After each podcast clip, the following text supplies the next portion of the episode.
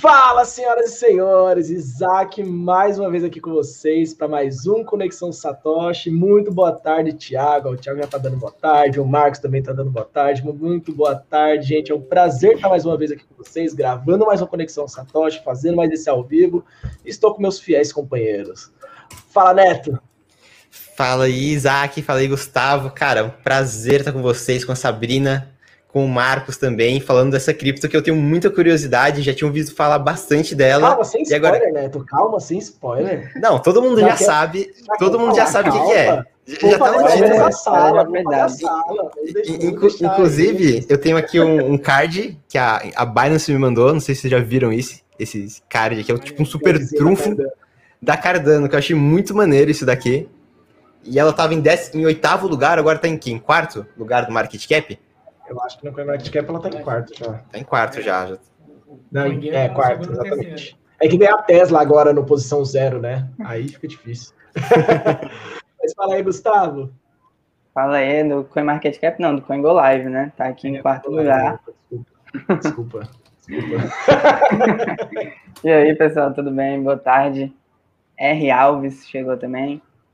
É... R. Alves. Mandei o link para a galera do Coinho Live. E a gente hoje está com o Marcos Vinícius e a Sabrina. Eu quero que eles deem um oi. Sabrina eu já, eu já conhecia, o Marcos não. Estou conhecendo agora nesse bate-papo. Prazer, Marcos. Prazer, Sabrina. Apresente, se apresente para a galera, fale quem são vocês. E falaram que vocês são as melhores pessoas para falar sobre Cardano. E a gente chamou vocês exatamente para isso. Show de bola. É, primeiro, eu quero agradecer aqui pelo espaço, pessoal da, da CoinTimes. Fico muito feliz de poder participar e estar contribuindo é, e estar ensinando um pouco sobre o projeto Cardano. É, basicamente, é, para me apresentar, eu sempre falo que eu trabalhei uns 10 anos com educação, então trabalhei, num, trabalhei com aula particular em um cursinho, também aqui no Rio de Janeiro, com aula de física. Aí tenho sete anos agora no mercado financeiro, trabalho numa startup no mercado financeiro. Conheci o Bitcoin por volta de 2014. Aí, quando foi lá para 2016, eu comecei a me inteirar mais e a, e a, participar. Quando foi em 2017, lá para outubro, eu conheci o projeto Cardano. Achei muito interessante. Comecei a, a estudar, a investir e participar das redes sociais. Aí, quando foi em fevereiro de 2018, criei, criei um grupo, uma rede social. Né? E aí comecei a dropar, dropar conteúdo ali, conversar sobre Cardano, fazer help desk, ajudar as pessoas e tal. Aí isso foi, foi crescendo e a Cardano ainda não tinha programa de embaixadores. Quando foi em 2019, ela criou um programa de embaixadores, teve a primeira leva de programa de, de, do programa de embaixadores. Aí, na segunda leva, é que eu, que eu entrei, né? A primeira entrou mais o pessoal dos Estados Unidos, gringo e tal. Aí, no voto de julho de 2019, mais ou menos, eu entrei no programa de embaixadores. Foi, foi a primeira pessoa aqui no Brasil a entrar no programa de embaixadores. Aí, por volta ali de, já no final de 2019, início de 2020, já começou a entrar outros embaixadores, hoje em dia tem, tem quatro embaixadores, mas é basicamente trabalho conteúdos com relação a Cardano, estou sempre me atualizando, acompanhando e tal. E, assim, o que eu, que eu puder ajudar, é, depois a gente deixa uma rede social de contato aí, mas eu estou sempre à disposição para poder explicar um pouco sobre o projeto. Então, basicamente é isso. Maravilha. E a Sabrina também. Prazer, Sabrina. Prazer, Isaac. Prazer a todos que estão aqui na live. É, prazer também. Fico muito feliz com a audiência de todos vocês. Bom, eu estou no mercado de criptativos desde 2016, que foi a primeira vez que eu ouvi falar sobre Bitcoin. Comecei a estudar o projeto Cardano em 2018 e agora que eu estou me inteirando mais na comunidade, na verdade já tinha feito alguns conteúdos sobre a Cardano no site que eu escrevo, também nos vídeos que eu faço para o meu canal lá no, no Instagram. Mas agora que eu estou focando, criei um perfil somente para a Cardano e é isso aí.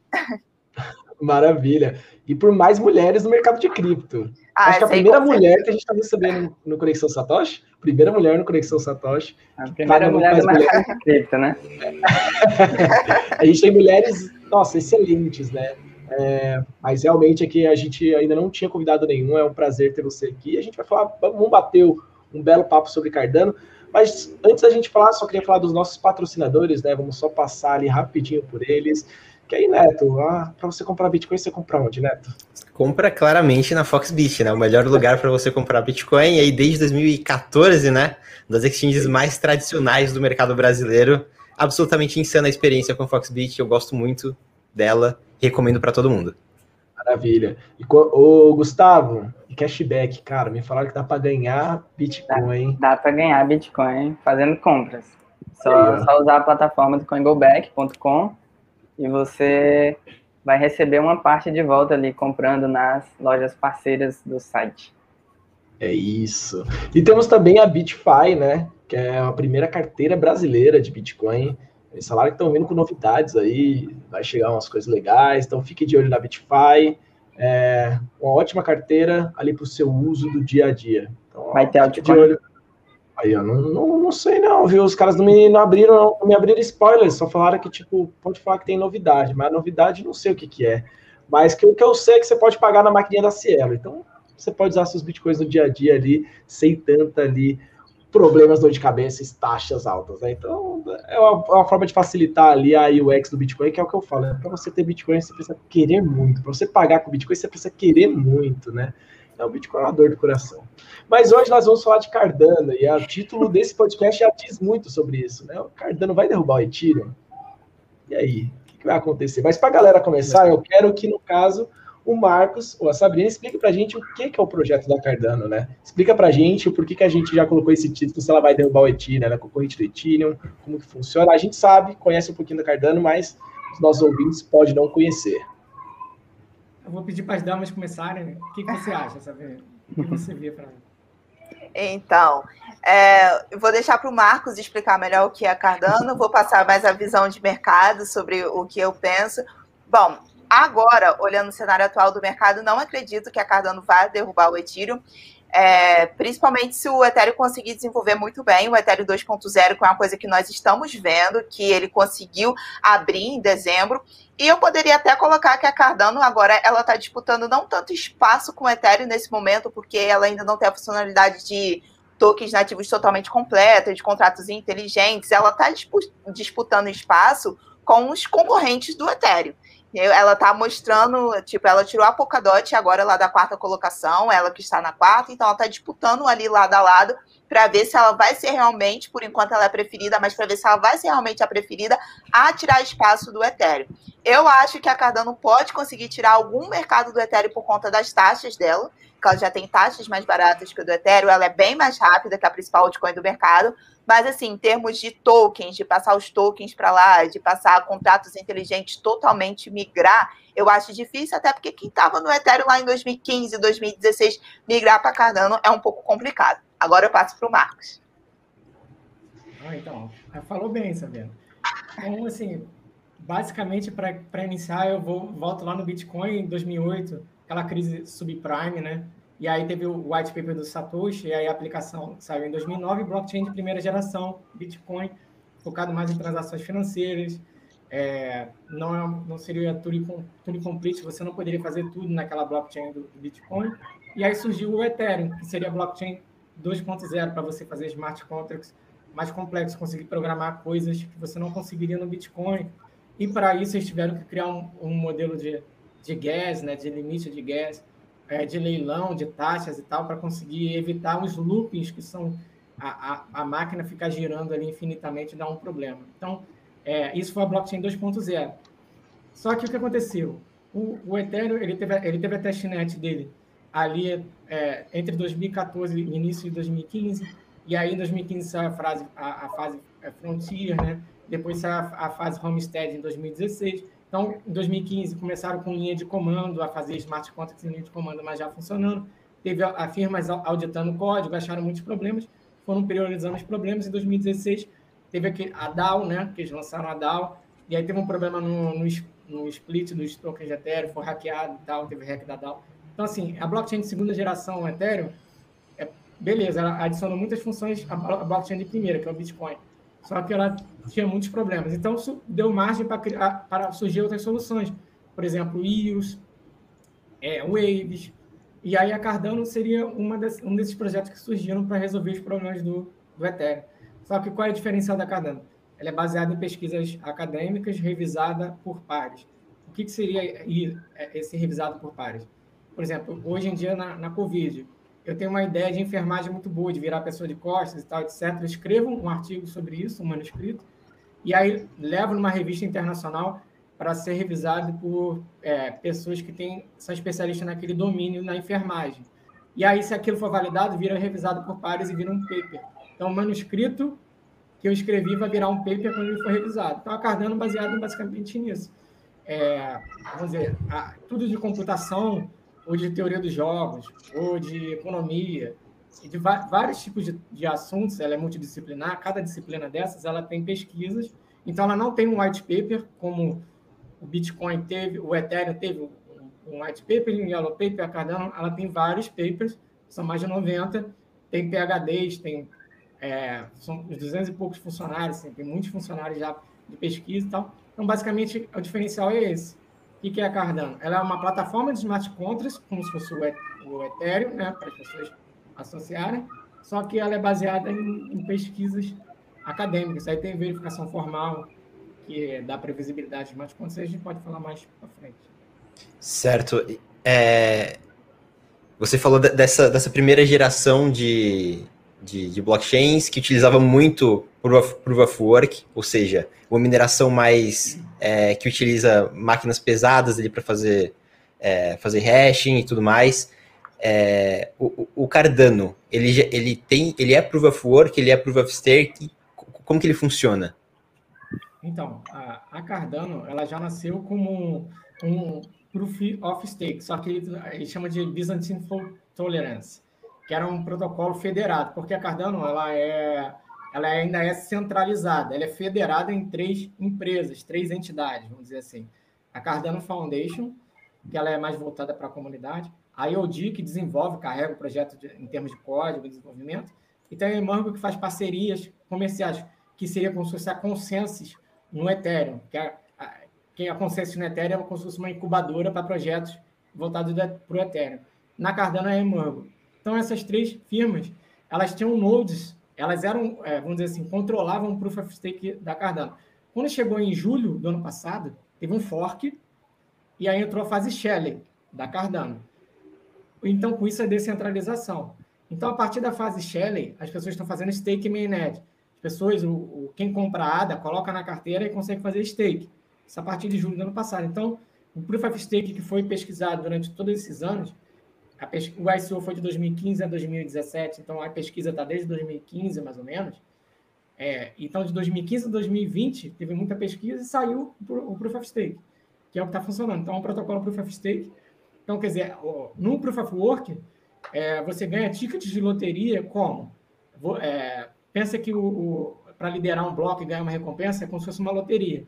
E no Proof of Work são com recursos elétricos e de capital, por exemplo, comprar, comprar placas de vídeo.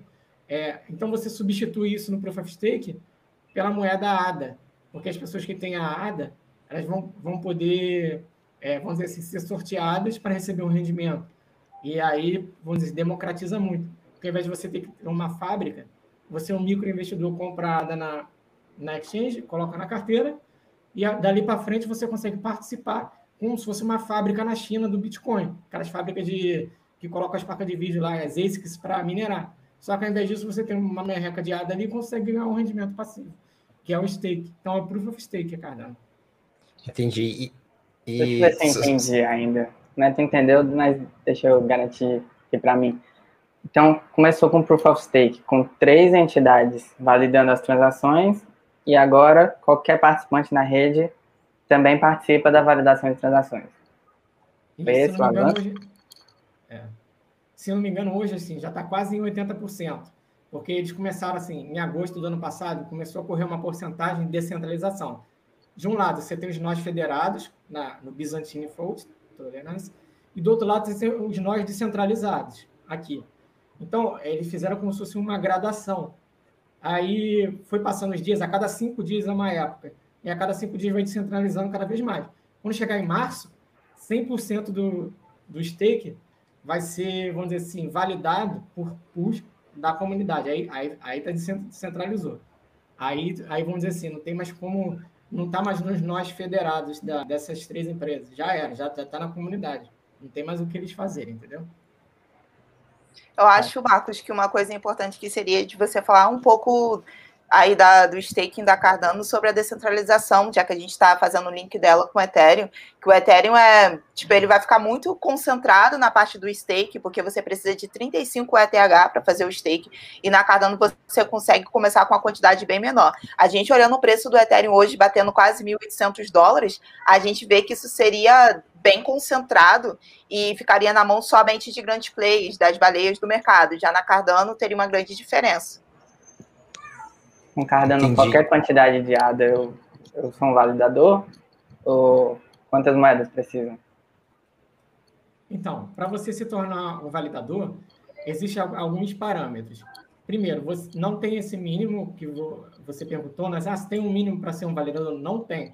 Mas se você tiver, vai te, vai te ajudar a receber mais recompensas, que eles chamam de pledge, que é como se fosse o skin in the game da, das, das pools que estão validando as transações. Pools como se fossem servidores que validam, por exemplo, eu faço uma transação de ADA para a Sabrina.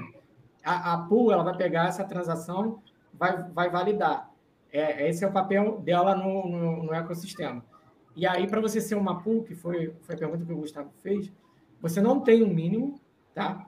Mas se você tiver, por exemplo, se eu tiver 50 mil ADAs, quanto mais ADAs eu colocar, mais uh, não é que vai ser mais provável de ser sorteado, mas o rendimento que eu vou receber ele vai ser um pouco maior. Por que, que eles fizeram esse parâmetro, né? Para evitar uma solução onde, onde uma pessoa faça várias pools. É, vamos dizer assim, é um, é um ataque, se chama de Sibyl ataque. É um ataque onde a pessoa se passa é, por, por várias. Vamos dizer assim, eu, tenho, eu sou uma pessoa, um agente só mas eu crio várias identidades e são um ataque à rede. Para evitar isso, eles criaram um pledge, que é essa promessa, que é o que o Gustavo perguntou. Tipo assim, de você entrar com um valor próprio para participar como uma pool. Porque eu entrando com um valor maior, eu vou receber mais rendimento. Então, existe o desincentivo a eu fazer, é, é, é vamos dizer assim, essa coisa errada que é criar várias identidades. Aí, por isso que é, lembrando que hoje, se a pessoa quer, né, tipo, essa questão que tava falando, né, do, do Ethereum, do stake do Ethereum, né, tá indo para 346 mil reais, né? Tipo, aí é o, o, Alves até comentou aqui, né, o Cardano é bem mais democrático, a gente tá ficando elitizada demais. É realmente, hoje para você fazer um stake de Ethereum, você precisa de muito dinheiro. Então, tipo, é grana demais, tipo, não é qualquer pessoa que consegue. Vocês acham que é por aí que a Cardano vai, pela essa democratização, essa fácil fácil entrada, essa, essa acessibilidade, né, podemos dizer assim, melhor? Você acha que é aí que ela ganha espaço e ganha mercado? Sim, sim. Principalmente por uma coisa que o, que o Marcos ele comenta bastante, que a Cardano ela foca também em comunidades pequenas, principalmente lá na África, ela está desenvolvendo um projeto muito bom lá. Então, se ela for focar nessa, nessa pressão do Ethereum de colocar o preço muito alto, de fazer uma barreira de entrada tão grande, ela não consegue pegar as massas. E eu acho que é isso que ela chama bastante atenção, além dela ser bem acessível, né? Mesmo ela crescendo, a Cardano está girando em torno aí de 4,80, 5 reais. Então ela é bem mais acessível que o Ethereum. E eu acho que é por aí que ela consegue ganhar. E em relação às taxas, como as taxas são cobradas assim em ADA, fica também bem mais tranquilo do que você pagar taxas em ETH. E pensando nisso, nessa questão, tocando nessa questão de taxas, é, com o Ether aconteceu uma coisa bem interessante, né? O Ether tinha taxas pequenas, o pessoal do, do, do Ethereum sempre falava que ah, o, o Ether tem taxas menores que a do Bitcoin, a gente vai engolir o Bitcoin todo tal. E hoje a taxa está chegando a 27 dólares. Eu vi na comunidade um, um, uma pessoa que pagou 47 dólares de taxa de transação para rodar um smart contract. E, e, o Ether ele teve sério, sérios problemas de, de escalabilidade, né? Como que a comunidade da ADA, como que a Cardano tá, tá tentando lidar com isso? Então, basicamente, vamos começar pelo, pelos tokens, né? Por exemplo, os tokens na Cardano, eles vão ser nativos do registro contábil da Cardano, do livro contábil da Cardano. Então, por exemplo, se eu criar um token na Cardano, eu vou entrar com um script de política monetária, são regras de emissão e queima daquele token, por exemplo, DAI. DAI é uma stablecoin. Eu quero criar o token DAI na blockchain da Cardano. Vou criar um script que é off-chain, está fora da blockchain, tá? Mas ele, ao mesmo tempo, ele tem um hash, porque é uma identidade única matemática dele. Ele está fora da blockchain. Então, o que vai acontecer? Quando eu criar esse token, ele vai passar a, a estar dentro do ledger da Cardano. Ele vai ser um token nativo. Ele não, não é que nem no Ethereum, que existe um custo de execução. Por exemplo, um token ERC20 é um smart contract do Ethereum, existe um custo de execução dos smart contracts. E aí tem um limite de gás, tem um preço do, do né? Então, assim, é, vamos dizer, cada transação de token ERC20 também vai gerar um custo de, de gás, porque ele é está executando, ele está indo para o Ether e, e, voltando para aquele contrato. Na Cardano não é assim, porque na Cardano o token nativo ele vai ser como se fosse a ADA. E hoje a, a taxa da ADA é 0,17 ADAs. 0,17 praticamente. Então, então assim, é, essa é a solução, é jogar um, um, os contratos off-chain e, e, utilizar a ADA como, como moeda principal, é isso? Não, não, não. não entendi é... muito bem como que funciona. Não, não, tudo bem. Desculpa. A parte de, dos, dos tokens nativos, é, eles separaram dos smart contracts. Ele seria como se fosse parecido como é na, na Algorand. O padrão da Algorand é o ASA, que é um token que está na camada do, é, contábil do Algorand. Então, na Cardano, eles vão ser os tokens, eles, eles, não são smart contracts. Eles são, é porque no Bitcoin tem o um modelo UTXO. O que, que é isso? No Ethereum, o modelo contábil é, você tem de um lado é, um balanço aqui, uma, por exemplo, 10 Ether, e aqui do outro lado 8 Ether. Você vai transferir, debita de uma conta e cai na outra. No Bitcoin não é assim. O Bitcoin, você tem um saldo aqui, imagina que tem várias cordinhas entrando aqui, que eles chamam de outputs. Então, na Cardano, esse modelo é o mesmo. E eles aproveitaram isso né, nesse script de política monetária para fazer tudo ficar mais leve, porque eles colocam dentro do, do script e no livro contábil. Então, não é um smart contract, mas, ao mesmo tempo, na metade do ano, a Cardano vai estar é, tá previsto para lançar os smart contracts. E aí sim, vão ter os custos dos smart contracts, que na escalabilidade vão ser mais transações, vai ocorrer uma mempool, mas existe toda uma, uma pesquisa, um modelo de escalabilidade que é próprio da Cardano e que vai lidar com isso. Mas, no momento, é só uma questão de, de tokens nativos, é Ledger.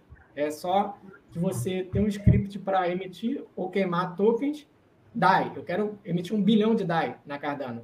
Amanhã.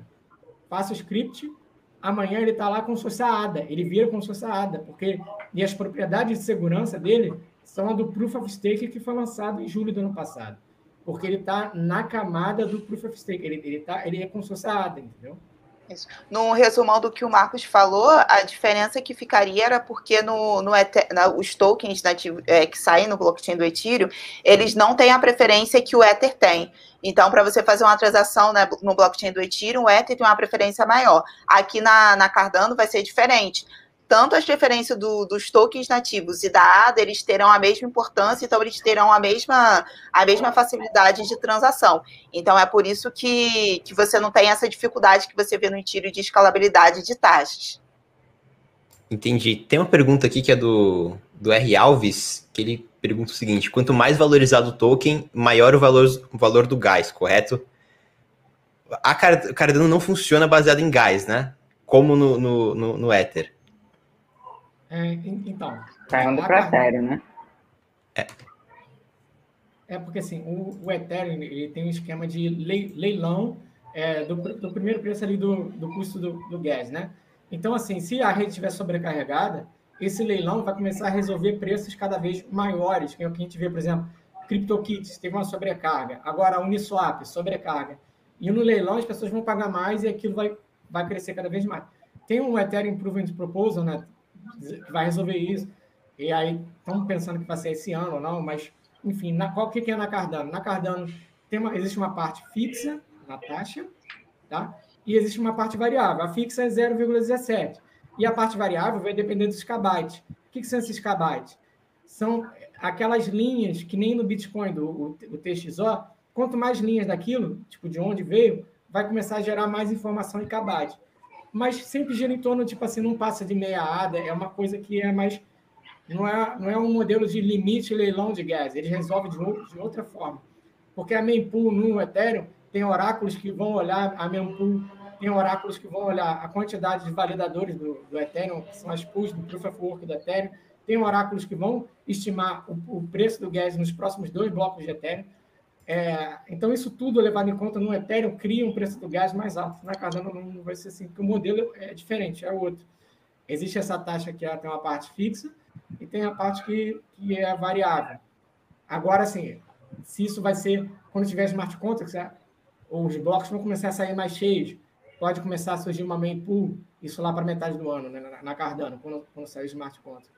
E aí a gente vai ver como o protocolo vai resolver essa escalabilidade, mas sempre como tem pesquisa e eles vêm trabalhando isso há alguns anos, é, a tendência é que isso corra bem. Beleza, entendi. Pelo que eu entendi. Tá, diz aí, Isaac. Não, não, pode falar, Gu. Fala aí, manda aí. É, pelo que eu entendi, é, meio que vai se tornar parecido com o que o Ethereum é hoje, depois da atualização que permite smart contracts, né? E aí vai poder fazer token na ADA, mas aí ele vai funcionar como se fosse ADA, não, não tem gás, né? Com essa diferença. Mas assim, se chegar a demanda, que o Ethereum ele, ele aguentou taxa alta, né? Porque de certa forma chegou a demanda, né? Não foi uma coisa completamente ruim. Ele, se ele nunca enfrentasse esse problema de congestionamento, é porque a galera não queria usar a rede, né? Quando, quando chegou a demanda, ele, ele sentiu. E outra pergunta que eu queria emendar com essa é que parece que o, o Ethereum, é, ver, se é realmente isso que eu estou pensando mesmo. O Ethereum 2.0, ele meio que vai se parecer um pouquinho mais com a Cardano, ele meio que está dando um passo para trás. Pra... Vou me espelhar aqui um pouquinho na Cardano, fazer só no Proof of Stake mesmo, que, que vai escalar melhor? É, assim, basicamente, o que eu ia, ia comentar? O token nativo, ele já saiu a versão em, em testnet no início de fevereiro, e no final de fevereiro, o token nativo ele vai, vai para a mainnet, então já vai estar tá na rede principal. É, que seria, por exemplo, você criar DAI, criar AD, criar esses tokens. Então, você já vai estar tá em mainnet agora no final desse mês. O smart contracts vai estar tá mais para metade do ano. Mas com relação ao Ethereum, aí já entra uma opinião pessoal minha. Eu acho que em termos de smart contract, a gente vai, vai estar tá entrando no que foi o Ethereum em 2015. Porque, por exemplo, na Cardano de 2015 a, 2000 e, a 2021, agora que vai sair o smart contract, é como se fosse a testnet Olympics do Ethereum, que é uma testnet onde eles foram é, validando ali a parte de smart contracts dele e eles lançaram no início de 2015. Então, quando chegar metade do ano de 2021, a Cardano, em termos de smart contracts e ecossistema, base de usuários, número de desenvolvedores, é, vamos dizer assim, ecossistema como um todo, ela vai estar o que era o Ethereum lá em 2015, mas com um ecossistema muito mais evoluído e meio que aprendido, aprendendo as lições que o Ethereum teve lá atrás. Mas em termos de Proof of Stake, Aí sim, eu acho que a Cardano está na, tá na frente, porque ela lançou lá na metade do ano passado e já hoje em dia já está bem redondo. No Ethereum, eles começaram com aquele Proof of Stake que, eles chamavam de Slash, que foi a ideia do Vitalik, em 2014. Quando foi em outubro de 2014, no Ethereum, eles desistiram desse Slash, teve a contratação do é, que eles chamam de Vlad Zamfir, e aí ele criou um Proof of Stake, uma pesquisa monstro, realmente, uma Proof of Stake bom, mas muito mirabolante. Eles desistiram do Proof of Stake do Vlad Zanf, que começou lá em 2014 a pesquisa, e entraram num outro que saiu agora em 2017, que é do Griffith. Não sei falar o nome dele direito, mas é, acho que é Griffith, que é um Proof of Stake que é mais, menos mirabolante, é mais, é mais simples, mas eles, assim, tem muita pesquisa também por trás. Mas o timing deles, por exemplo, eles tiveram um contrato de depósito agora no final do ano de 2020. É, e a Cardano já está já tá funcionando desde a metade do ano passado. Então, assim, em termos de Proof of Stake, eu vejo Cardano na frente. Em termos de smart contracts, eu vejo a Cardano atrás, assim, questão de user base, desenvolvedores, etc. Em termos de token, eu acho que a Cardano vai estar na frente com esse modelo que já comprovou ser legal. O pessoal da Algorand usa. É, não é igual, é parecido, assim, mas é bem interessante. Então, assim, é, mais ou menos o quadro é esse. Perfeito, entendi. Então, é, basicamente, é, o pessoal que hoje está investindo em ADA é meio que como se estivesse investindo no, no, no, Ethereum um tempinho atrás, mas só que com um ecossistema muito mais desenvolvido, Preparado com as possibilidades. Exato, né? É. Ele é, é, como se ele tivesse uma testnet Olympics de, de 2015 a 2021. A do Ethereum durou seis meses. A nossa testnet Olympics do, da Cardano foi as pesquisas, né? E aí durou de 2015 até 2021. E tem uma pergunta aqui que é do Tarcísio Penalva. Ele perguntou: vai derrubar? E eu acho que isso encaixa um pouco na pergunta que eu ia fazer, que é o seguinte. É... Não, é, Não. Tem, tem essa questão do preço, mas esse preço, ele veio acompanhado de mais usuários? Teve um, você sabe se teve algum crescimento da rede ou foi uma questão mais especulativa sobre o futuro da Cardano enfrentando o Ethereum como se fosse um, um real competidor ali? É, e lembrando, só emendar nessa, nessa pergunta, porque tipo, teve uma coisa que aconteceu recentemente, né? não tão recentemente, mas é, teve o CEO ali da IOHQ, IOHK, né? Que tipo, é os os desenvolvedores da Cardano, né? Que ele falou que a Cardano estaria focada no continente africano, né? E que, tipo, todo mundo, o mundo inteiro sabe que, tipo, o continente africano é o continente onde tem maior capital humano, capital físico. É, a China está investindo muito lá, investindo dinheiro pesado, cidades estão sendo construídas lá, a lá Dubai, sabe? Cidades surgindo no meio do nada, do nada, assim, tem cidades, portos. Tem até documentário na Netflix só falando sobre isso. E ele falou que está indo para lá e que em breve lançaria tipo um roadmap com a estratégia. Isso também foi, é, essa subida do preço da, da Cardano também foi embasada né, nesses próximos passos que a Cardano vai dar no continente africano, porque teve aumento de volume. Mas aí eu não sei se teve entrada de usuário ou se realmente ali a questão foi por conta desse movimento ali de negócios né, do, do projeto da Cardano. Quer comentar alguma coisa, Sabrina? Sim, então, em relação ao número de usuários, o Marcos pode falar um pouquinho melhor do que eu, mas é, cresceu bastante, as carteiras aí, holders da Cardano também cresceram nos últimos dias. E em relação à África, como eu, eu já mencionei aqui, eu acho que é uma, um excelente polo para Cardano, principalmente porque lá na nós vemos assim a população mais jovem do mundo, como o Isaac já pronunciou, a gente vê também bastante pessoas investindo lá, a China, por exemplo, os documentários e tudo mais. Então, acho que é uma excelente visão do Charles. E em relação também a. Esqueci qual foi o início da pergunta. Se o preço, se o preço ia cair ou não por conta do, do, do Disso, dessa alta incrível. É, e se o preço subiu por conta desse comentário ah, tá, em relação... da entrada da África. Acho que a Sabrina travou. Acho que deu uma caída aqui. Voltei. Deu uma caída, já voltou, Voltei. Eu só não, não escutei a pergunta do Neto.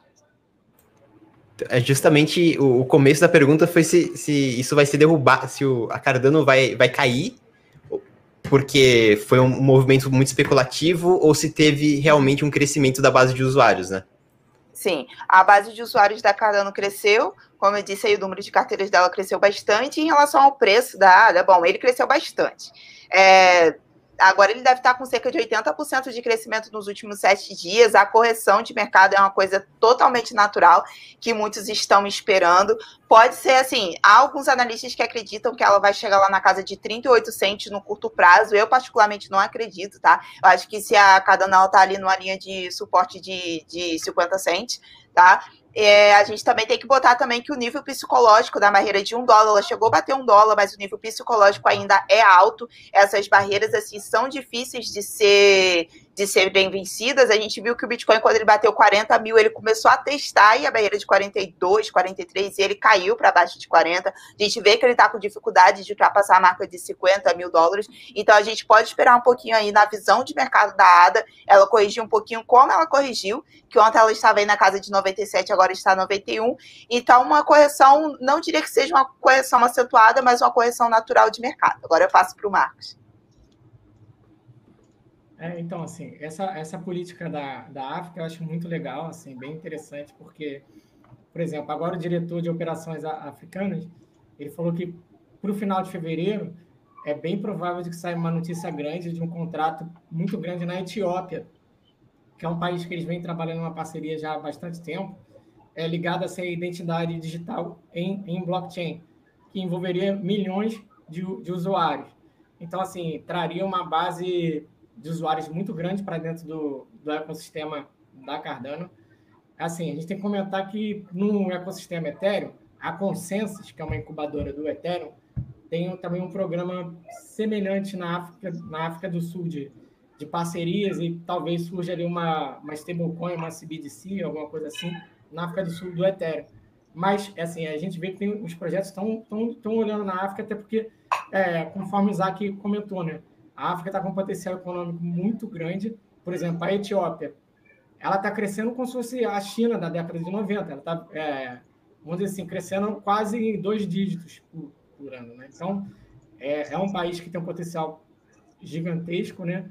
É, tem problema de infraestrutura, então, quando isso for resolvido, aí qual, qual, qual é a ajuda que a Cardano pode dar nisso? Blockchain, infraestrutura para identidade, para identificação, bancarização das pessoas. E aí, basicamente, é, é, o que eu espero que surja. E aí, assim, voltando na pergunta, se acha que o, a Cardano é, vai, vai ultrapassar o Ethereum, Assim, eu sei que os outros embaixadores são mais maximalistas e acho que assim, vai, vai dominar 100%, vai acontecer sim. Tá?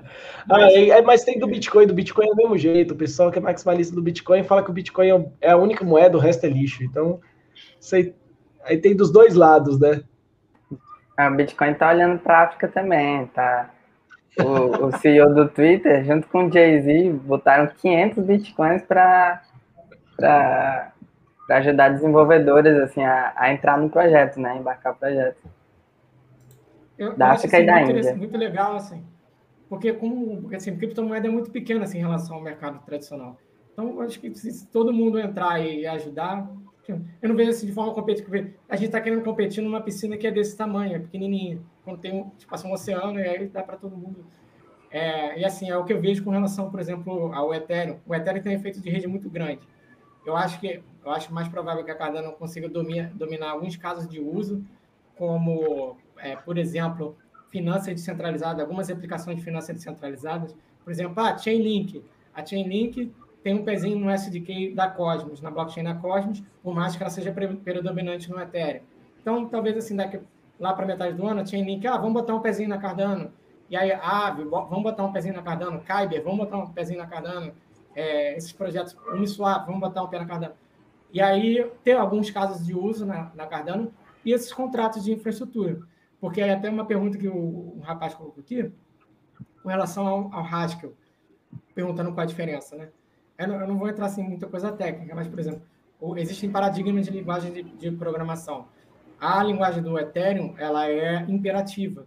Então, você tem que dizer como o programa vai executar tudo, tudo. Tipo assim, se você somar 3 com 5 para dar 8, são três variáveis e aí o computador vai tirando fotografias disso, que eles chamam de estado, né?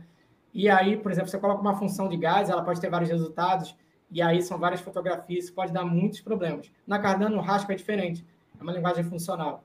Então, você não tira fotografias do programa com o custo de gás ou explorando uma função que tem um custo de gás. Você pede para o programa fazer e ele te entrega. Por exemplo, eu quero 3 mais 5, ele vai te entregar aquilo, não interessa como ele vai te entregar. Você não diz como o programa vai fazer. E essa é por isso que torna mais previsível. Por isso que eu falei que eu acho que a Chainlink pode colocar um pé na Cardano, porque contratos financeiros eles precisam de muita previsibilidade. Mesma coisa em infraestrutura, que são os casos de uso onde eu acho que a Cardano pode crescer. E por que, que eu acho que ela não vai, não vai passar o Ethereum? Porque, assim, existe já uma base de desenvolvedores muito grande que não vai zero, não vai sair de jeito nenhum do Ethereum, não. vai bater o pé, vai ficar ali. Existe skin the game de pessoas que têm Ether e não vão querer é, largar o osso e vamos ficar naquilo. É, então, assim, ela tem espaço para crescer até para fora do ecossistema, mas dentro do ecossistema eu vejo ela meio que é, crescendo exponencialmente, sim, mas em alguns, em alguns nichos. Cara, maravilhoso. E uma coisa que eu fiquei interessado, cada vez eu tô mais interessado em investir em ADA agora. Principalmente depois que você falou é, depois que você tocou no ponto de que ela vai servir mais para finanças descentralizadas e hoje o, o, Ether, o Ethereum, no caso, a rede do Ethereum está basicamente congestionada por conta da Uniswap, por conta do, dos tokens de farming. Eu vejo que isso é muito, é muito um futuro que ainda não está completamente realizado por conta dessas dificuldades, dificuldades de acesso, e tem um grande potencial. E por conta disso, é, eu queria perguntar qual que é o, qual que é o roadmap da, da ADA, se existe algum roadmap ou se as pesquisas vão sendo feitas e conforme, a, não sei, vai tendo algum breakthrough é, criptográfico, o pessoal vai lá e, e, implementa algum, alguma modificação. E como funciona esse processo de implementação de, de, de upgrades, né? Porque no Bitcoin você tem a possibilidade de ter forks, é, qualquer mudançazinha já deixa a comunidade completamente é, apolvorosa, né? Então, é, como que isso funciona? Basicamente a Cardano ela começou com o roadmap em, em cinco fases, né? A fase Byron, Bootstrap, é, a fase Shelley, é, descentralização, fase Go em Smart Contracts, fase baixo é a fase de escalabilidade dela, e a fase Voltaire é a fase de democracia líquida, democracia digital e sustentabilidade do projeto, tá? Isso daí, quando chegou em fevereiro de 2019, teve uma mudança radical, porque é, isso era uma, uma coisa depois da outra. Quando chegou em fevereiro de 2019, virou tudo em paralelo. Então, em julho do ano passado, teve o, é, o Summit Shelley, e aí divulgaram que ia começar a ter democracia on-chain.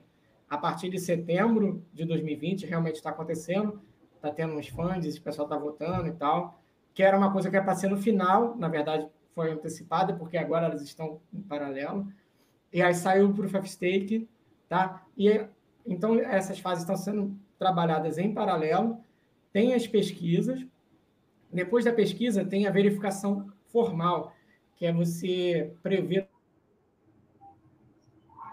Deixa eu acho que. Pode 10, 9, 8, 7. Faz uma lista exaustiva, lista tudo que pode acontecer. Para que isso? Para você ter um, abaixar o índice de erros. E aí tem, tem também uma firma que é a Runtime Verification, que ela ganhou é, três, três contratos consecutivos lá com a NASA para verificação de, de é, códigos de foguete e tal, etc que é para baixar o índice de erros para sistema de missão crítica, para ser mais, mais previsíveis e tal. Então, assim, é, como que ela trabalha o desenvolvimento tópicos, porque eles são em paralelo, e como que eles liberam as atualizações. Eles chamam de stage, né, que é muito, isso é muito famoso no Silicon Valley, de você fazer, liberar uma atualização para uma base pequena de usuário, para não danificar a base toda, tá? Por exemplo, ah, cel celulares é Samsung Y. Aí você libera para aquela, aquela base de usuários.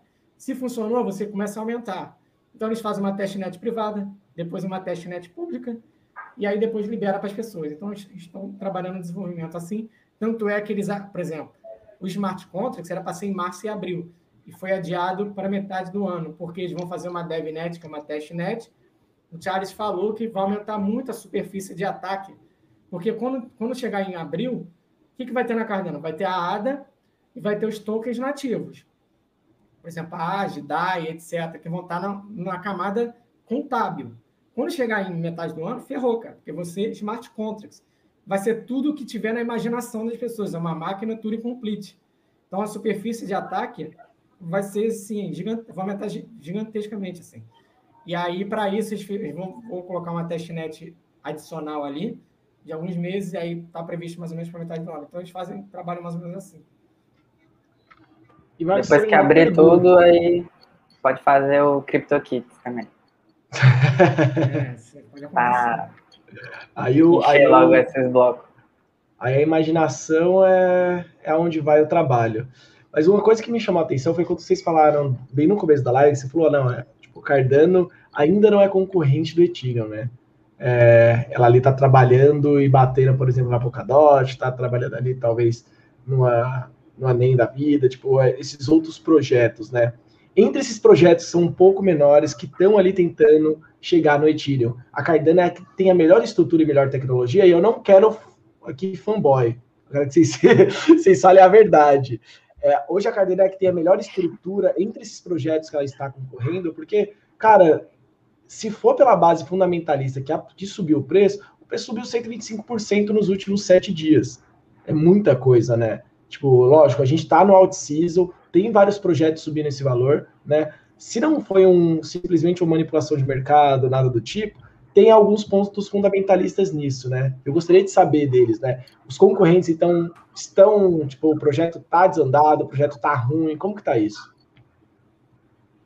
Então, em relação aos projetos concorrentes do, do Ethereum, é como eu falei, né, que eu acho que a Cardano concorre diretamente com eles agora. É, falando, principalmente agora, eu não vejo assim muito espaço para os pequenos, tá? Para os que estão fora. Eu acho que os que estão concorrendo assim diretamente na vaga agora seria a Polkadot e a Cardano, até porque a Polkadot ela já tem finanças descentralizadas no seu blockchain.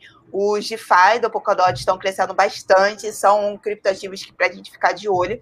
Então, são tokens, desculpa, para a gente poder ficar de olho. Então, acho que seria aí as principais concorrentes.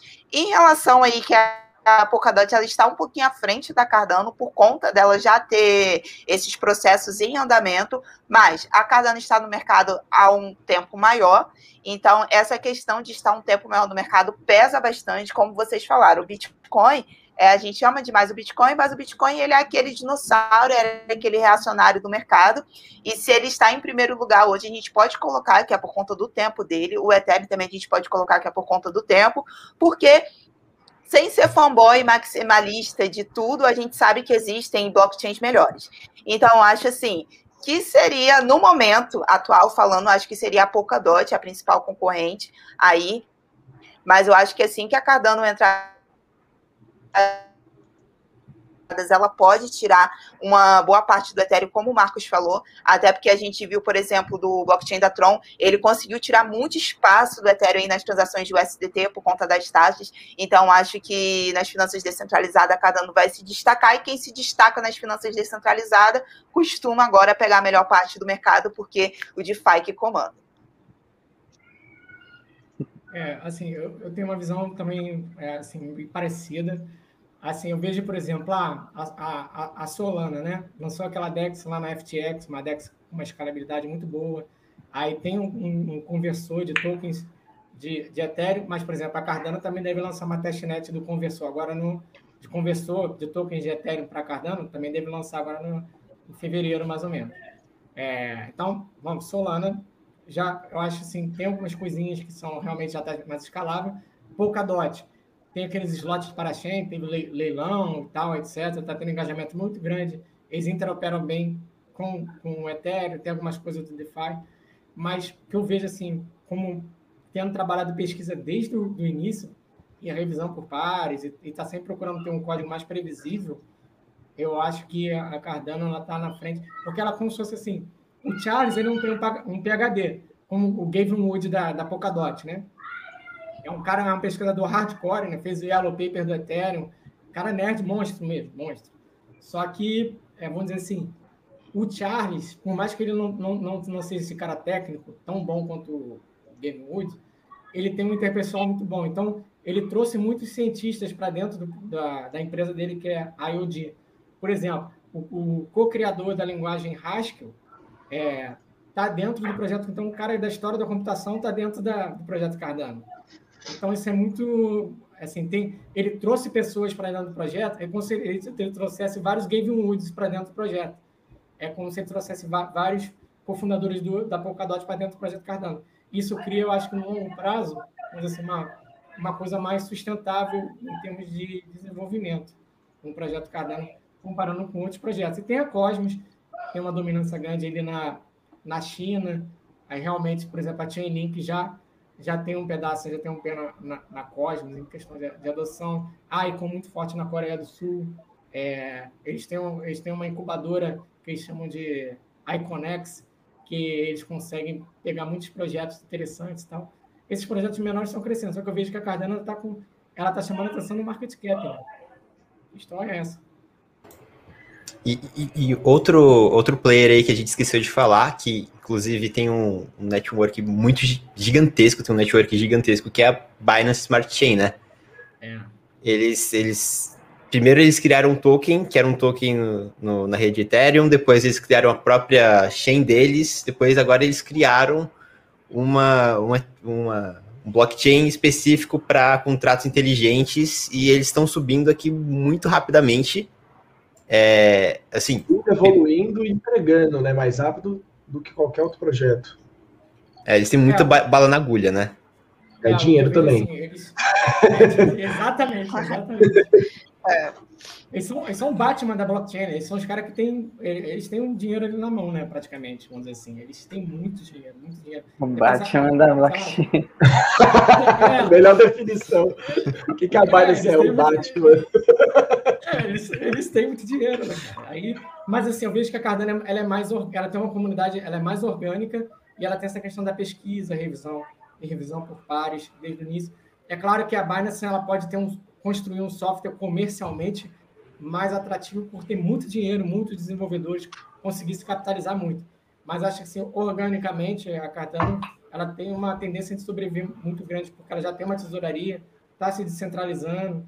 Daqui a pouco vão tirar o disaster recovery do Node e aí vai estar realmente entregue à comunidade e tal.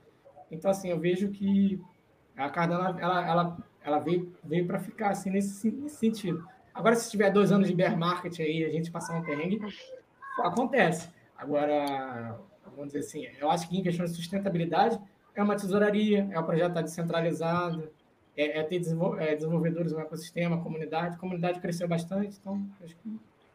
Eu nem falo em bear market, porque quando eu comprei Cardano, foi em dezembro de 2000. Foi 2017, dezembro de 2017. Se ela estava subindo, e aí depois ela tomou aquele tombo igual todo o mercado e eu tava segurando as minhas até poucos dias atrás, quando eu liquidei essa posição e, tipo, saí da Cardano, e aí, e aí ela deu a subida toda de novo. Então eu tô puto com a Cardano.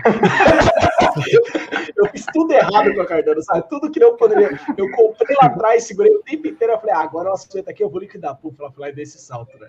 Então, tipo, eu espero que não venha bear market, tipo, pra Cardano durante um bom tempo. E se eu, realmente o projeto tiver é, essa, essa, evolução, igual vocês estão falando, né? Conseguir entregar tudo isso. Realmente, a gente vive um momento de mercado onde o Ethereum não consegue mais suportar o que, que nós temos. Né? Do mesmo jeito que o Bitcoin não consegue ser uma moeda para meio de pagamento. A gente sabe disso, eles, são, eles hoje estão limitados, né? A tecnologia, o protocolo não deixa eles avançarem com isso, mesmo que a gente, se a gente quisesse, né? Então, realmente precisa evoluir esses dois protocolos. Então, a gente precisa de outros projetos que supram essa necessidade. Então, como meio de pagamento, pô, até sair a, a Light Network, o que, que vai ser usado? Né? Ou não vai ser usado nada, vai ser realmente ser usado como reserva de valor. A gente bateu um papo sobre a Nano aqui, né? Ao, acho que foi o podcast, passado, né? Acho que foi o podcast foi retrasado, passado. Enfim, não sei. Eu não lembro. É, mas a gente falou muito. Sobre... No meio. Isso foi, foi muito, foi muito para perguntar também sobre isso. E aí, a Nano vai ser usada como moeda de pagamento? Porque o Bitcoin não está sendo. Alguém vai ter que assumir esse posto. Ou vai realmente esperar o Bitcoin evoluir para estar tá nesse nível, né? É, então, o Ethereum é a mesma coisa. Pô, vai entrar alguma coisa aí para bater no Ethereum porque tá, tipo, inviável. Então, esses dias bateu 300 dólares para fazer uma transferência de Ethereum, né? Tipo, foi na Uniswap, se eu não me engano. Cara, é, chega a ser absurdo, né? Você tentar transacionar o dinheiro e ter esse, esse volume de taxa, né? Mas é aí que entra esses projetos, é aí que entra essas belezas, né? Essas evoluções de ter um espaço para todo mundo no mercado, né? Só, só, uma correção, Isaac, a Lightning já saiu, tá funcionando, apesar de que eu acho ah, que o uso não, não... Exatamente, ela, tá, ela já tá funcionando, tá... mas quem implementou? Ninguém. Né? Tipo, é, e assim, um saiu só em beta, né? É. Não Vai evoluindo em beta, ver, por exemplo, se eu, tem várias ações. Quero ver se, por exemplo, acontece igual Elon Musk falar, ah, quero aceitar, comprou e quer aceitar. Eu quero que, tipo, o Jeff Bezos falar, ah, comprei também, vou aceitar da Amazon. Aí os caras vão ter que evoluir a Light Network em dois meses, o que não fez em dois anos, né? Que a gente vai precisar. E aí, o que, que vai ser feito? Né? Não vai conseguir. A, a rede vai ficar cara pra caramba, o pessoal vai fugir para as outras criptomoedas. A gente já viu esse, essa novela, né? Da rede ficando ali, tipo, totalmente inchada e, tipo, todo mundo fugindo para todos os outros tokens. É isso. Cara, e, exatamente. Do... Pode falar, Marcos.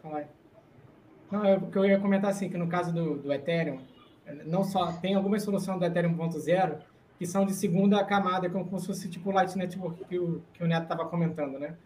Que, por exemplo, ah, tem, acho que se não me engano, é Blueprint, né? Que é uma solução de exchange, um, tipo, entre aspas, um Light Network do Ethereum, zero nulos, alguma coisa, que eles fazem os trades ali, é meio que off-chain, numa uma outra camada.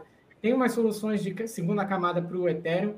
Muitas pessoas apostam que isso vai, vai evoluir bastante esse ano. Tem o Ethereum Improvement Proposal para resolver o problema da, da taxa do Ethereum, no Ethereum 1.0, antes do 2.0 sair né, e tal. Assim, tem algumas coisas que mostram que também eles não estão eles não estão meio que parados lá, vamos dizer assim. Eles estão tentando resolver algumas coisas. Mas o que eu vejo assim, que os outros, os outros projetos, como você está comentando aí, eles estão, estão dando passos firmes. Né? Cara, assim, sumarizando, eu gostei bastante da, da, da ADA, depois que vocês me, me explicaram, principalmente a questão de, de review por par, é, todo esse trabalho acadêmico por trás, porque isso não acontece em nenhuma, eu acho que não acontece em nenhuma outra criptomoeda como acontece na Cardano, né? Então isso já me interessou bastante, eu acho que é um projeto que acaba sendo mais, não sei se mais sério, mais, mais revisado, para não, não, acontecer tantos erros como acontece nos smart contracts do, do, do Ethereum. Enfim, é, eu acho que é uma aposta que, que assim, eu ganhei uma graninha com, com ADA, fiquei muito feliz nessa alta, e eu acho que parece, parece que é uma boa aposta para o resto do, do mercado, principalmente na questão de, de DeFi, finanças descentralizadas, que estão chegando com tudo aí. Pelo menos você ganhou. E eu fiquei travado com ela aí dois anos e veio exatamente para zerar e subiu. Tá, tá, mais confiante com ela do que com sushi, por exemplo. Hot dog. yummy. Yummy, yummy, yummy. Todos os tokens na, na rede Ethereum que o pessoal usa para farmar, né? Só para deixar claro para a galera. É isso. Então, aí virou uma febre. É, agora sim, essa revisão, tipo, me soa como algo fechado, tipo, a, a pessoa faz meio que em casa ali sozinha, sem ninguém auditando, é isso? Tipo, ela só solta depois para as pessoas revisarem, como se fosse realmente trabalho acadêmico, universitário, ou tipo, é, qual a diferença disso para fazer publicamente no, no GitHub, ou é no GitHub isso? Aí, aí é que tá, o que acontece? No, no projeto Cardano tem muitas pesquisas que elas começam privadas, tá? Dentro da empresa da IOG, que é a empresa do, do Charles. Os caras fazem bastante, bastante código daquilo, escrevem um manuscrito privado ali dentro da empresa e aí mandam para revisão por pares. Aí a revisão por pares, ela tem, tem os problemas dela, por exemplo. A revisão por pares, é, é, ela costuma ser muito conservadora com ideias muito inovadoras, muito diferentonas, assim. É, isso é um problema da, da, academia, vamos dizer assim, do problema do, dos pesquisadores. São conservadores em, em questão de, de, ideia, porque eles querem uma coisa que seja meio que aceita pe, pelos pares. Então, assim, é, tem um lado que é negativo disso ser muito conservador e, e ser muito amarrado, mas tem um demora é mais, é né? Demora mais, porque ele, é, e tem um outro lado positivo que ele cria resultados mais previsíveis. Então, por exemplo, escrevi um manuscrito, aí vou numa conferência de criptologia, que tem até brasileiro no projeto Cardano, por exemplo, Mário Laranjeira, ele é engenheiro, né? E ele trabalha na Tokyo Tech. Ele trabalha com criptologia. Depois, se você procurar no, no YouTube, Mário Laranjeira, criptologia, alguma coisa assim, vai aparecer. Tem um, um português até, uma, uma, palestra dele mostrando o que é o Proof of Stake e tal.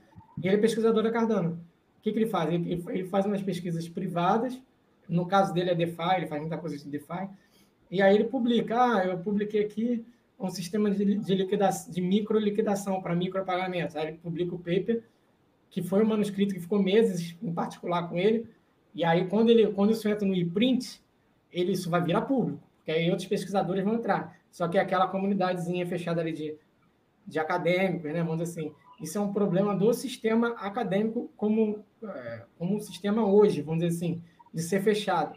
Mas aí existem soluções de servidores públicos, por exemplo, o IMPA, que é o Instituto de Matemática Pura e Aplicada. Ele tem servidores é, públicos para você fazer pesquisas públicas, colocar tudo público ali.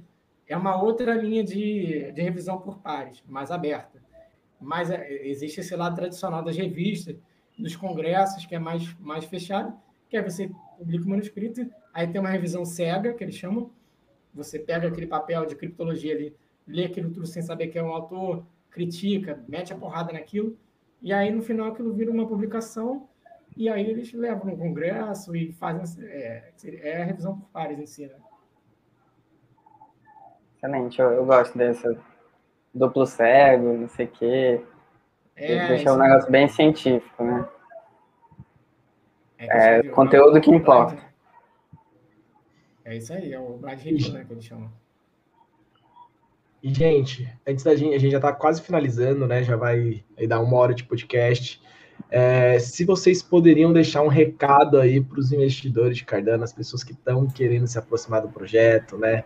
Qual que seria a dica? Eu sempre peço a dica para o Bitcoin e eu sempre dou a minha, né? Tipo, vai faltar Bitcoin, compre Bitcoin, vai faltar Bitcoin, não vai ter Bitcoin para todo mundo, não. O clubinho do Bitcoin é só 21 milhões de unidades. Então, tipo, um Bitcoin por pessoa já não vai ter. Então, eu sempre dou essa dica, né? Compre pelo menos um pouquinho de Bitcoin. E vocês, qual a dica que vocês dão aí para a galera que tá ou já está investindo, né? Ou começou a investir agora nessa alta, tá aproveitando esse hype? O que, que vocês gostariam de falar para a galera? Bom, pessoal, em primeiro lugar, eu gostaria de falar para vocês não seguirem o exemplo do Isaac, tá? Porque o exemplo dele não foi bom. Quando vocês estão vendo, pessoal, vocês que estão segurando a ADA, principalmente vocês. Gente, quem comprou ADA em 2017, tá vendo a ADA subindo? Se vocês quiserem realizar lucro, vai realizando aos poucos, porque a gente está passando aí por um momento de burão no mercado, então não existe vocês venderem tudo de uma vez, tá? Então vocês vão fazendo aí de acordo com o que vocês acharem melhor e vão vendendo aos poucos, tá? Até porque, assim, a Cardano é um projeto muito bom, ela está integrando, ela tem fundamentos, é um projeto que tem pessoas trabalhando por trás dela. Então, assim, não é dica de investimento, óbvio, mas é um projeto que tende a crescer sim, então vocês precisam entender. A dica fundamental sempre estude, procure sempre portais como CoinTimes para vocês poderem saber estarem por dentro das notícias que estão acontecendo no projeto, o que, que ele está entregando, que aí vocês vão conseguir tomar as decisões de vocês. A dica é essa. Boa, boa dica, não siga meus passos. e você, Marcos? Eu acho que eu vou, vou, seguir um pouco a dica da, da Sabrina. Acho que seria uma, mais ou menos assim, a gente está não é uma recomendação de investimento, né? Mas assim, a gente estando num bull market, não me parece ser uma boa ideia você realizar tudo assim de, de uma vez só. Até porque assim, o all-time high, por exemplo, da, da Cardano da ADA em satoshis ele ainda não, não bateu, nem dólar também não bateu. Então, assim, e o do Ethereum já, já bateu e ultrapassou, né? Aí eu vejo assim que tem, tem, tem, um, tem uma margem assim para. Mas sempre de, de, leve, né? Conhecendo os riscos e tal, gerenciando os riscos. É, eu acho que é, é bem, bem interessante, um dos ativos interessantes do mercado para diversificação e tal. Exato, então nem, nem entrar de uma vez só também, né? De, dos dois lados, né? Galera, tem muita gente entrando agora. O que tem de gente falando para mim é me ensina aí agora como é, como é que faz para comprar Bitcoin. Agora você tá falando um tempão, né? E aí a pessoa vem é nos 250 mil para cima que ela tá querendo entrar, né? E tá querendo entrar de cabeça às vezes. Aí, ó, é, entra de cabeça não. Isso é doido, isso é doido. Entra de cabeça é, não e tal. Isso é uma coisa que, infelizmente, é, parece que sempre vai acontecer no mercado. O pessoal, tipo assim, se o Bitcoin ele tá lá na casa. Gente, o pessoal viu o Bitcoin chegar a 100 mil reais e não e mesmo assim não investiu. Agora que ele tá 250, 260, a pessoa quer entrar e depois o Bitcoin passa por aquela correção que a gente já está acostumado. Às vezes a gente torce passar para correção para a gente poder comprar e a pessoa fica desesperada. Cara, eu acho que a melhor tática para mim a minha opinião, não é dica de investimento nem nada, mas é ir entrando aos poucos no mercado, comprando de pouquinho em pouquinho, fazendo preço médio, é, sem, sem fazer loucura. Pô, vamos comprando Bitcoin, vamos testando. Nunca usei Bitcoin, nunca usei ADA, sei lá, compro um pouquinho, uso, vejo como é, no próximo mês compro mais um pouquinho, pá. E assim a gente vai acumulando aos poucos, sem, enfim, pegando alguns preços, pegando algumas baixas, pegando algumas altas e fazendo a média ali. Evitando todo mundo que fala de investimento, de plataforma de investimento, de render tantos por cento ao mês, de grupo de pump and dump. Essas coisas é, tudo para ficar longe. É ótimo, é ótimo. A galera adora participar disso. Mas é isso, gente. Então vocês estão com ótimas dicas aí voltadas para Cardano, para ADA, para o Bitcoin também. Então, tomem cuidado nesse momento de mercado, é um momento muito delicado, né? A gente vale sempre lembrar, né? Tô toda hora ali batendo um papo, tanto no meu Instagram como no Coin Times, Clubhouse, agora a gente também está lá batendo papo com a galera falando sobre Bitcoin, sobre o mercado de criptomoedas. Todo mundo tá doido para entrar agora. Todo mundo quer saber como criar conta. Todo mundo quer, tipo, tacar seu, seu dinheiro da poupança sem reserva de emergência no Bitcoin. E, ou em outras criptomoedas. Gente, é um mercado arriscado. Tomem cuidado. Faça com calma. Você está falando do Clubhouse, que todo mundo queria entrar agora. Ah, isso aí também é. Também é. tá todo mundo também querendo. Mas eu queria agradecer aí, Marcos e Sabrina, muito obrigado por ter batido esse papo com a gente, por ter tirado todas as nossas dúvidas e também dos nossos ouvintes sobre a Cardano. Eu espero que vocês, oh, vocês são super convidados a criar conteúdo de Cardano no Coitimes. Acho que precisa de mais gente no mercado brasileiro falando sobre Cardano, então vocês, a gente está de portas abertas para vocês. E mais uma vez, muito obrigado. Show de bola. Eu que agradeço aí o convite e o espaço pessoal da CoinTimes, para mim e para Sabrina, né? É, que agora está tá ajudando também a nossa comunidade a criar conteúdo, né? o Universo Cardano, tem essa, a Sabrina também, né? Eu achei muito, ficou muito legal aquele, aquele Instagram ali. É o universo.cardano, né?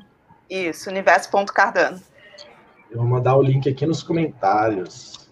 Vou procurar aqui, já mandar o link nos comentários. E deixar para a galera que quiser saber Cardano mais. Brasil, né? Ah, é. E tem, tem o meu Instagram que é Cardano Brasil, que é focado ali 100% em Cardano. E eu tenho um Instagram também que eu estou fazendo, ó, é o Orégano Economia, que é para conversar sobre, sobre assuntos mais abertos, assim, sobre outras, por exemplo, sobre Ethereum, sobre Bitcoin, ou sobre economia ou, ou política em geral, alguma coisa assim. Aí eu fiz separado para não, não dar confusão, né? Então é Cardano Brasil é, no Instagram e tem Orégano Economia no, no Instagram também. Então, gente, o link vai estar na descrição. Joguei aqui o link na live também nos comentários. Você que está escutando no podcast vai estar na descrição do podcast, aí no Spotify, no iTunes, aonde você estiver escutando. Vou deixar todos os links direitinho aí para você. Gente, mais, mais uma vez, obrigado. Galera que estava aí com a gente durante a live inteira, muito obrigado por ter participado, por ter mandado a pergunta.